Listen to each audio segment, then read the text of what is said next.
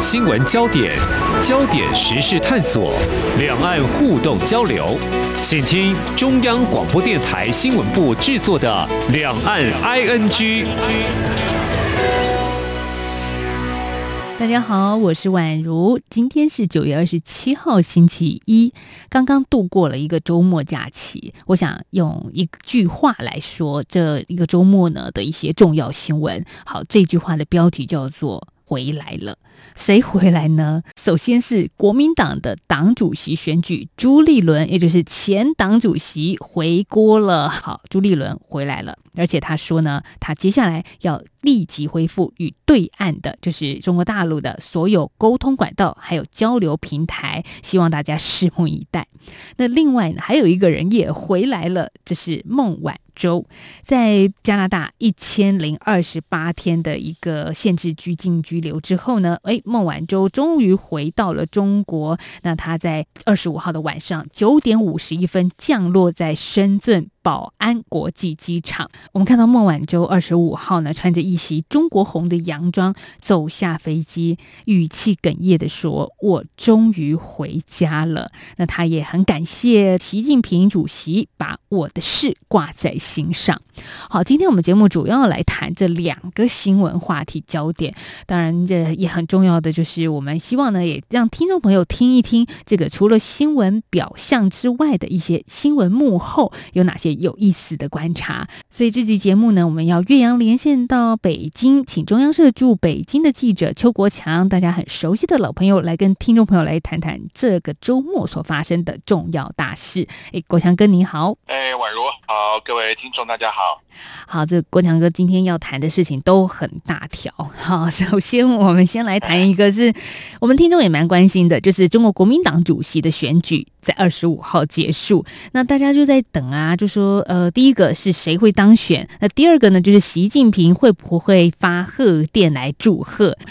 所以我想跟我们来讲这件事吧。我记得上一次就是江启臣他当选国民党主席的时候，哎，习近平没有发贺电啊。那这一次是的，习近平发贺电，可是也不是当天发。哎，我们来比较一下头一次跟头几次了哈。嗯，那么那个朱立伦跟江启臣哈。还有在之前的这个吴敦义啊，这个中共他们在做法上都不太一样，呃，这也涉及到就是他们对这个当选人是怎怎么样的一个看法。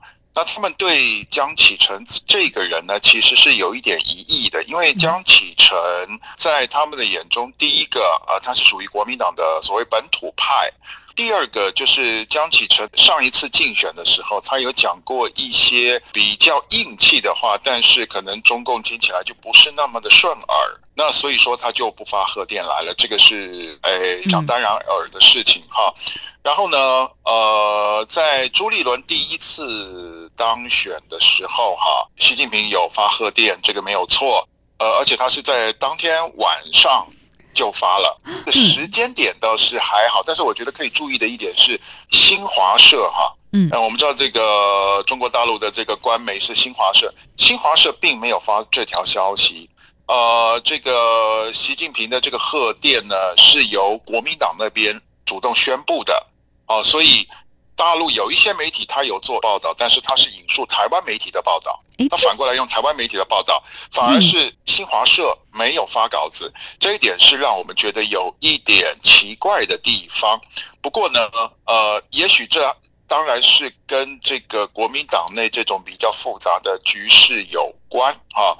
这个事情，因为我们知道，这个中共他在宣传上面有一个常用的手法之一，就是出口转内销。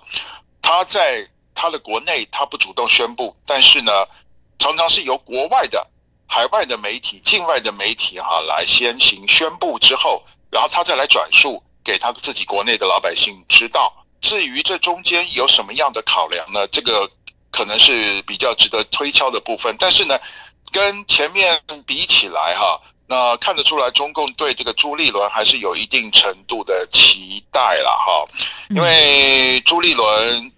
再怎么样呢？基本上他还是赞成这个九二共识的。他虽然没有像那个张亚中呃，说要马上签个所谓的和平协议，但是这一点基本上是那个中共爱听的啦，哈。那只不过呢，我们可以看到朱立伦他的回电里面，他有讲到，就是他第一个朱立伦的回电也是讲了九二共识这一点看法一样。那第二个呢，呃，他也寻求融合两岸的这个融合这一点也一样。那只不过有一点不一样的就是说，哎，九二共识他。朱立伦在回电里面强调的是求同尊义，尊敬的尊，而不是中共主张的求同化异啊。这一点呢，呃，朱立伦算是很恰如其分的守住了这个台湾的这个底线啊，还有立场。那当然了，中共也知道朱立伦不可能会回复说求同化异啊。那求同尊异的这一点呢，呃，基本上中共就算是说，哎，你勉强及格了。然后这个各说各话，那你要求同尊异，那我要求同化异，啊，甚甚至有人讲说要一国一制怎么样的哈，那个后面再说。但是这一点上面呢，我们可以看得出来，就是说，呃，中共对朱立伦的当选基本上是朝一个算是中间偏正面的一个态度在看待。嗯，我们也看到朱立伦在二十五号当选的这一个晚上，他的胜选感言就说呢，两岸关系重要，那就任之后会立即恢复与对岸的所有沟通管道和交流平台。那他也提到，就是做比说重要，所以请大家拭目以待。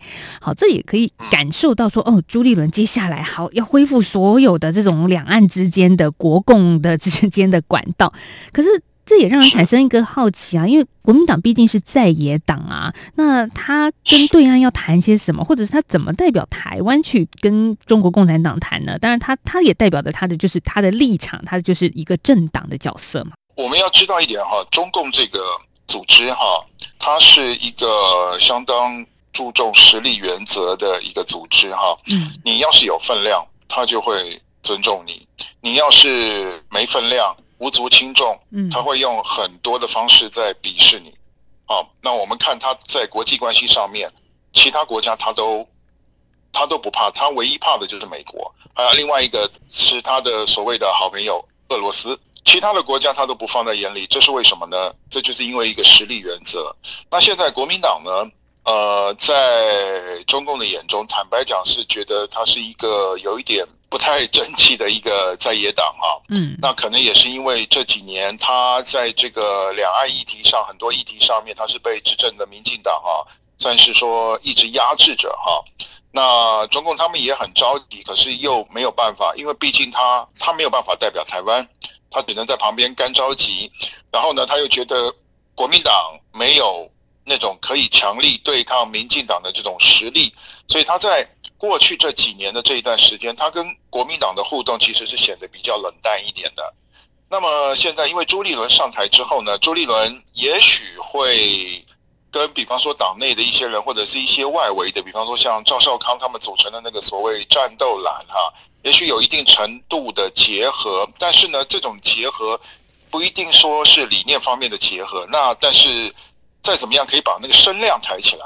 也许我们才会看到说，中共跟国民党之间的这个互动会慢慢的热络起来。否则的话，如果国民党是维持过去几年这种比较低迷的声量的话，我个人的观察，中共不见得会有兴趣立刻跟国民党恢复所有的这种正常的这种互动跟对话，除非，除非这个国民党在二零二四年，或者是说近一点，在明年明年二零二二年。嗯，就地方的选举，多数的、嗯、对一个地方选举保持多数，甚至在二零二四年的总统大选、立委大选获胜，那个时候中共才会跟国民党有比较热络的这个互动跟往来。这样子听起来好像变得国民党先一头热，就是新任的这个即将上任的党主席，就是说我要赶紧恢复两岸的互动交流，可是也要看对方他的态度是什么。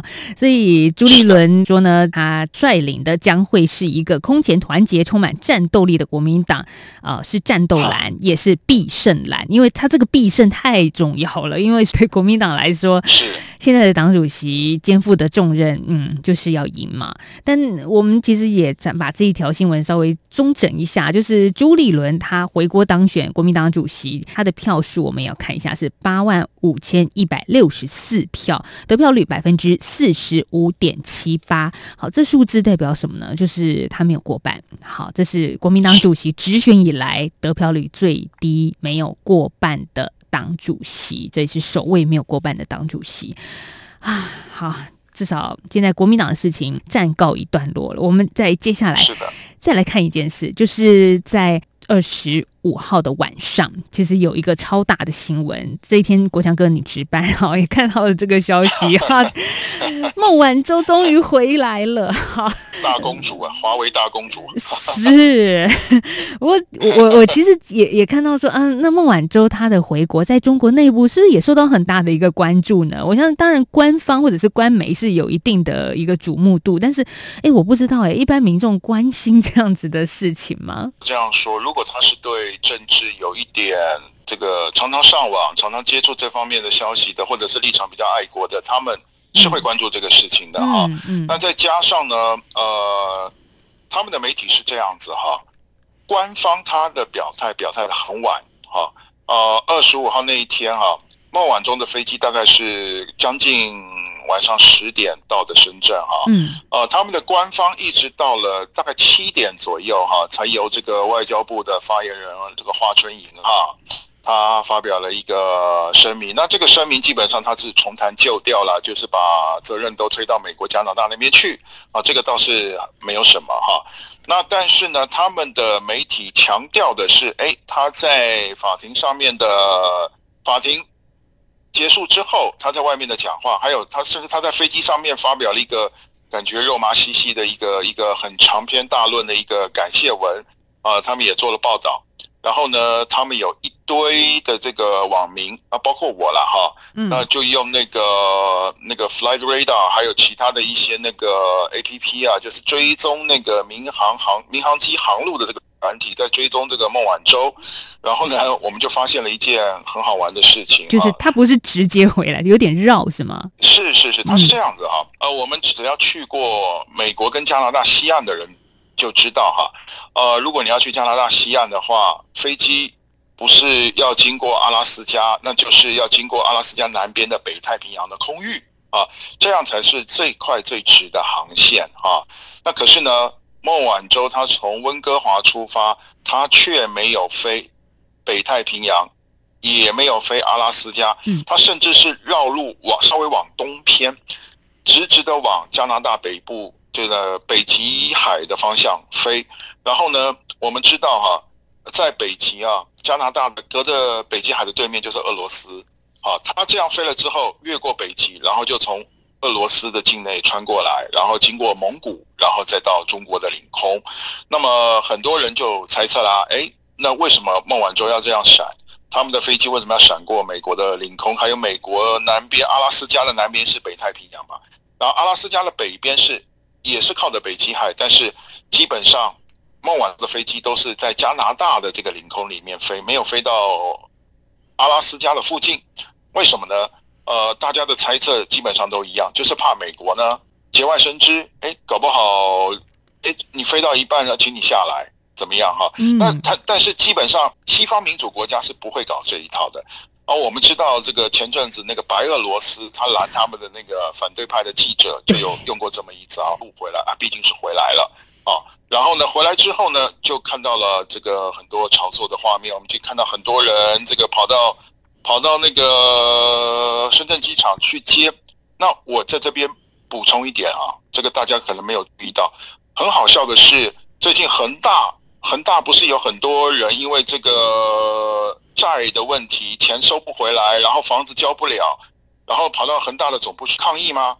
没想到，居然有他们这些自救会的自救会的成员号召到孟晚舟那里去接机，到机场去接机，然后呢，而且还说孟晚舟呢在那边待了三年，在那么困难的情况之下，都能够克服困难回来。那相信我们的困难呢，政府也不会不解决。坦白讲，我看，坦白讲，我看到这样子的东西，我是 心里是蛮窃笑的啦。孟晚舟，大家去救，大家可以看到孟晚舟，呃，那是因为他代表的是华为，中国他有他自己的这个政治利益，他才会去救他。那么。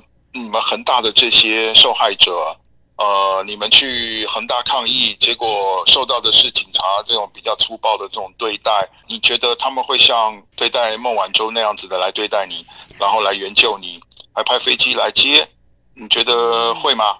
对不对？这这就是我心里面的一个感觉。那反正我就是看到说，借由这一点，然后这个整个的这个爱国情绪啊，又被炒起来了。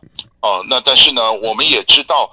这个孟晚舟，他在他能够获释，其实是因为他向美国司法部那边他已经签了一个认罪协议，只是说他们协调的结果，他跟美国签认罪协议，也就是华为跟伊朗的事情，他全部都承认了，只是说在法庭上面，在加拿大温哥华的法庭上面，他不认罪。那结果我们可以看到的就是，中国大陆的媒体对国内的宣传都是说孟晚舟没有认罪，就是说他在加拿大那边是没有认罪，但是跟美国有签一个协定。但是呢，媒体的中国媒体的塑造就是说他其实是无罪的，所以那种民族情绪就出来了，就是说，哎，那你怎么可以关一个我们中国人没有罪，而且你还把他在加拿大扣留了一千零二十八天啊？是是。是是是，那但是我们也要强调一点，就是说，坦白讲啊，因为我们都不是学法律的，我我想各位听众大部分也不是学法律的，但是就是说，其实我们可以看得出来，这是一个政治性的一个运作出来的结果，一个和稀泥的结果。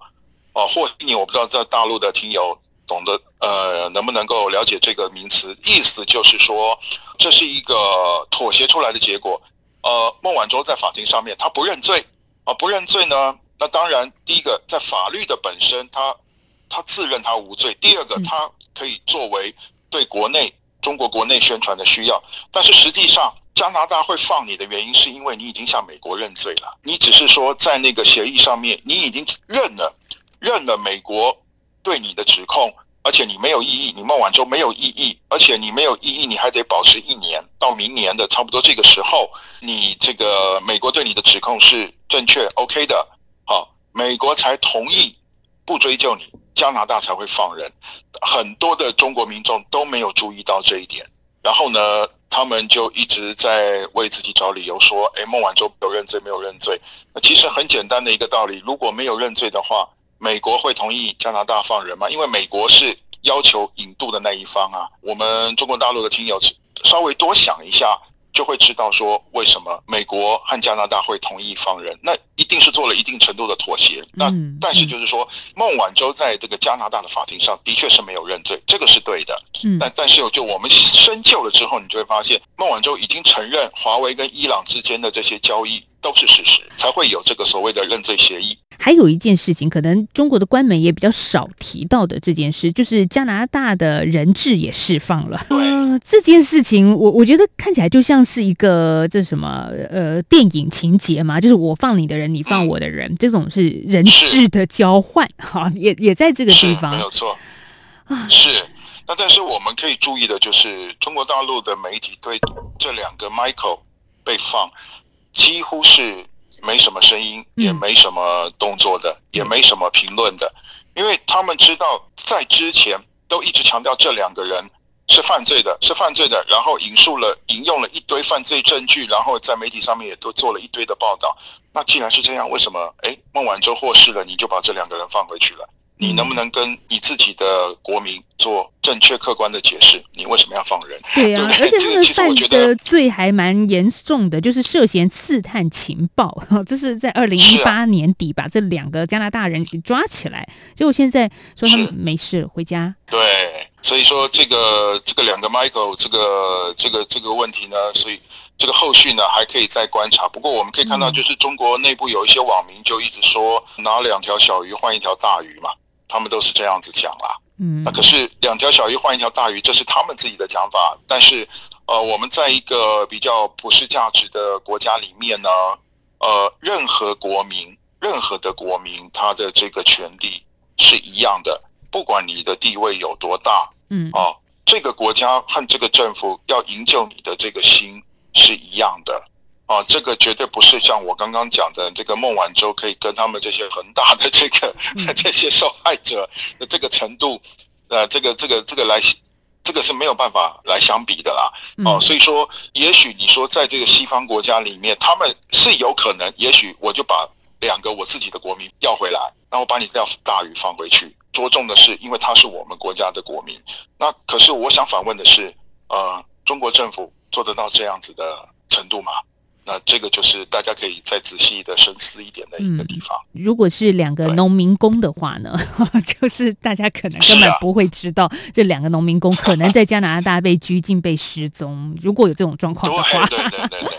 好，休息一下下，等一下我们就要请国强哥继续来谈说，那孟晚舟这样子的回国，好，那对于未来中美关系会产生什么样的变化吗？哎，这件事情我们可以看到些什么呢？等一下继续聊。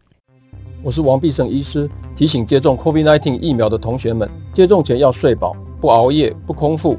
接种后于现场休息十五分钟，再自我密切观察十五分钟。如出现眩晕、恶心等晕针症状，请放松心情。若持续不适，请告知老师或现场的医护。接种后二十八天内，如有胸痛、呼吸急促、心悸等疑似心肌炎、心包膜炎的症状，请立即就医。有政府，请安心。以上广告由行政院与机关署提供。一起听最有 feel 的台湾之音。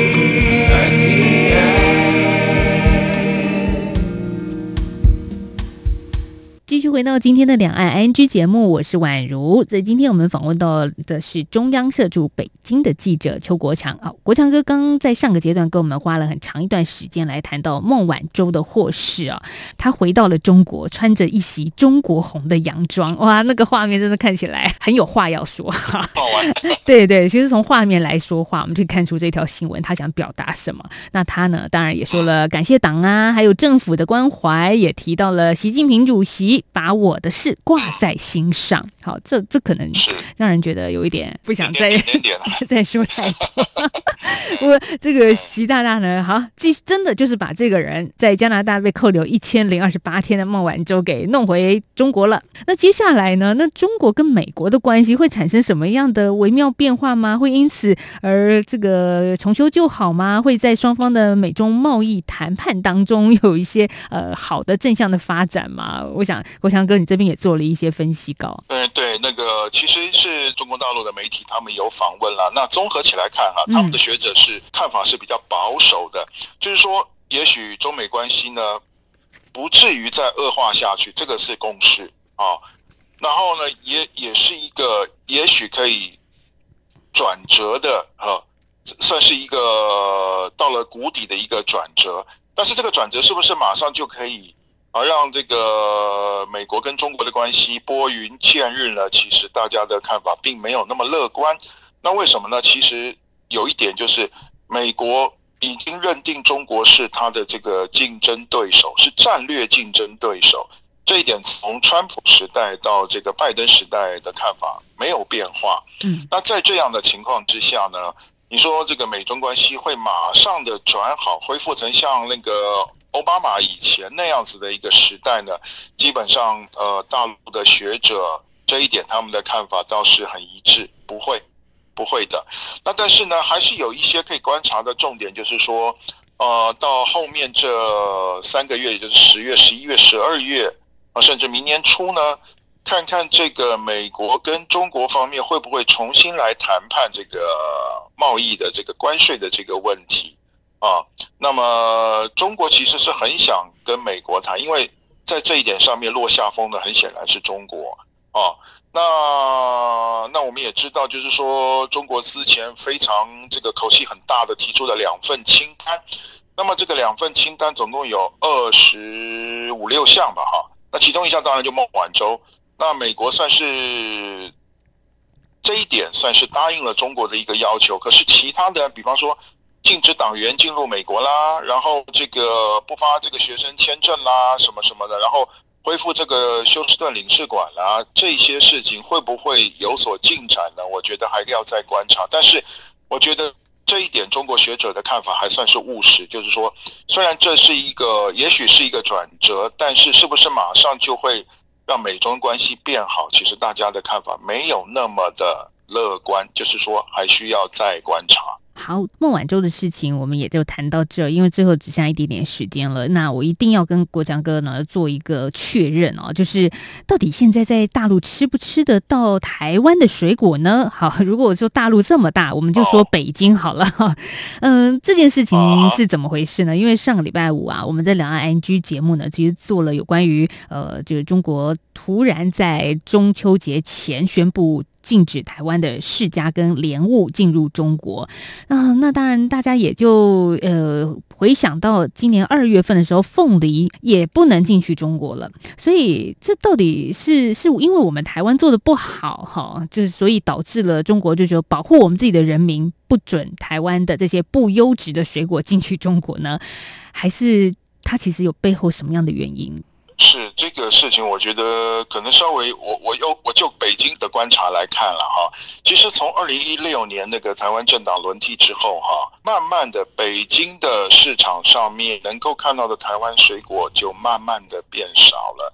这倒不是从这个禁运开始就产生的变化，不是今年的事情。是是是，因为我讲一个我最常吃的水果就是香蕉。那我们也知道，台湾是盛产香蕉的地方。大概在二零一六、一五、一四年之前，呃，台湾的香蕉在这个大陆市场上是随处可见的。而且大家都知道，如果要买香蕉的话，好吃的就是买台湾的香蕉。那你如果想买便宜一点，但是味道没那么好的呢，那就是海南岛的香蕉。那可是从一一六年、一七年之后呢，台湾的香蕉就越来越少了。然后大概到了一九、二零、二一这三年，呃，你在水果摊上或者是超市里面，你看到的香蕉几乎就是菲律宾的香蕉了。那菲律宾的香蕉呢，其实它的成色也不错，但是它。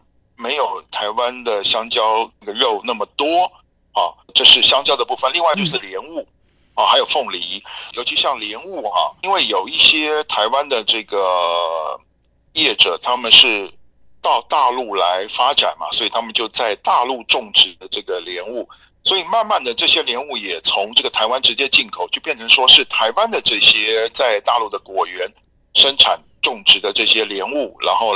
取代了原本台湾直接进口的这个这些这些水果，凤梨也有类似的情况哈。所以说呢，其实呃，台湾的水果慢慢的，至少在华北、北京这一带，这个水果大概是从二零一六一七年之后就慢慢的少了。那么，所以也有人讲说，大陆这边宣布这进从这个呃凤梨再到这个莲雾跟释迦哈，大陆叫做番荔枝啊哈，这个台湾叫释迦。这些水果呢，是不是真正的冲击那么大呢？那这当然就是有些人就有一些争论啊，有的人就觉得说，其实本来进来的就没有以前那么多了。那但是呢，我知道刚才宛如讲的就是大家注意这个病虫害的这个问题啊，是病虫害的这个问题哈，其实见仁见智了哈，因为这些问题倒不是说只有台湾出去的水果才会有。那其实我曾经就这个问题请教过一些企业商哈。